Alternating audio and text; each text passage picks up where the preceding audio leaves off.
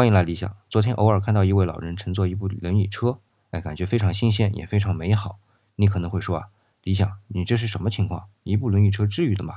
啊，我解释一下啊，是这样的，这部轮椅车呢，不是通常我们看到那种，是电动的，不是那种电动残疾助力车啊，是四轮的，而且操纵非常简单，也非常灵活，即便是行动能力非常有限的老人啊，也能非常方便的操控这种车，而且机动能力很强，向前、向后、向左、向右。